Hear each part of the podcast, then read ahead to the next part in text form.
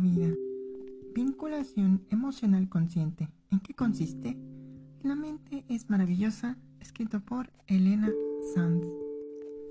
La inteligencia emocional ha venido para quedarse y es que cada vez somos más conscientes de la influencia que tienen nuestras emociones. Además, aunque conocemos a personajes que vivieron hace siglos, que ya se interesaron por el mundo emocional, hablamos de un campo que prácticamente acaba de nacer en lo que se refiere a la investigación sistemática y rigurosa. En este sentido, uno de los últimos métodos propuestos ha sido el de la vinculación emocional consciente. Hasta ahora, los esfuerzos se han centrado en ayudar a las personas a identificar sus estados emocionales, a ponerles nombre y a gestionarlos cuando aparecen. Pero, ¿y si fuéramos capaces de escoger la emoción más apropiada en cada momento? ¿Y si pudiésemos crear un clima emocional para nosotros mismos y para quienes nos rodean? Esta es la propuesta del modelo que hoy compartimos. ¿Qué es la vinculación emocional consciente?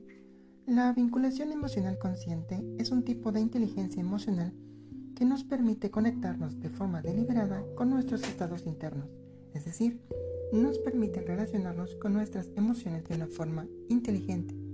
Para ello se parte de un proceso de autoconocimiento y se aprende nociones de autogestión y liderazgo emocional.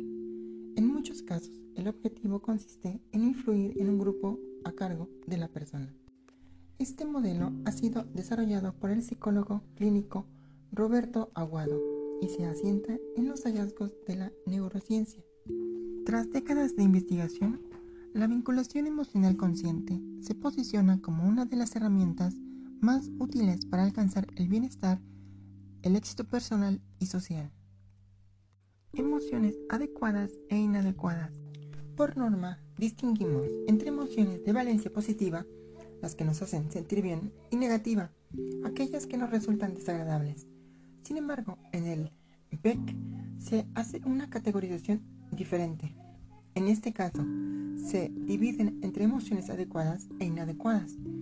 Las emociones adecuadas son aquellas que son apropiadas o funcionales para hacer frente al contexto en que nos encontramos.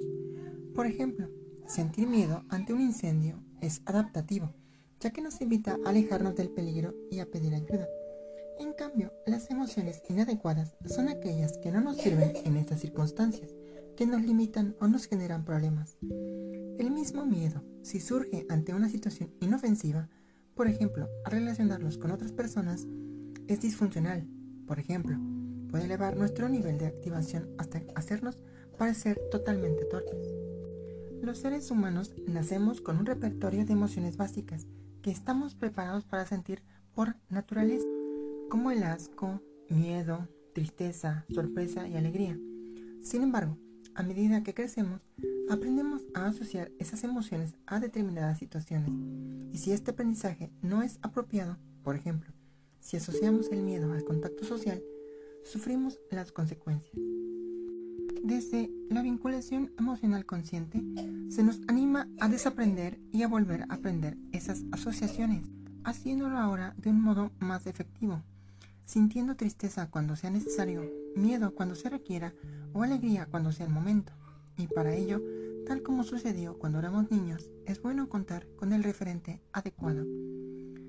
La vinculación emocional consciente en el ámbito educativo. El ámbito educativo es una de las principales áreas en las que se ha aplicado el BEC, que es la vinculación emocional consciente, obteniendo buenos resultados para profesores y alumnos. En este caso, el objetivo consiste en crear un clima emocional apropiado para el aprendizaje. Para ello se distingue entre dos grupos de emociones que facilitan o entorpecen el proceso de enseñanza-aprendizaje. Emociones TRAM estas siglas hacen referencia a tristeza. Si el profesor o el alumno se sienten tristes, afligidos o desmotivados, rabia aparece cuando se siente ira hacia la obligación de tener que estar en clase y tomar una materia, asco cuando la asignatura o el modo de impartirla causa desagrado, miedo cuando el alumno se siente incapaz de aprender o de estar a la altura en la clase. Si el docente o el estudiante abordan la sesión de, clase con estas emociones, será muy difícil que el conocimiento se integre y el aprendizaje sea significativo. Emociones CA-SA hacen referencia a la curiosidad, admiración, seguridad y alegría. En este estado, el maestro como el estudiante se sienten motivados. El alumno se percibe como capaz de aprender y experimenta interés por la materia y el estilo de enseñanza. En este modo, los conocimientos se adquieren de una forma mucho más sencilla y natural. Son precisamente las emociones las que explican en un gran porcentaje el fracaso escolar.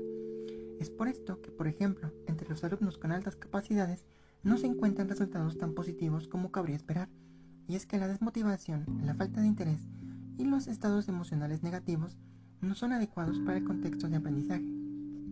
La elección de nuestras emociones.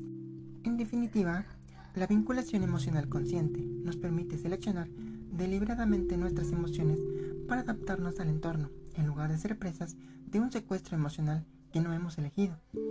Es positivo sentir ira cuando hay que defenderse, pero no cuando tratamos de comunicarnos y llegar a acuerdos. Es necesario sentir miedo ante un peligro, pero no en un salón de clases. Por ello, el BEC es una buena herramienta para el aprendizaje. Al vincularnos de forma consciente con nuestras emociones, podemos sacar el máximo partido de todas ellas.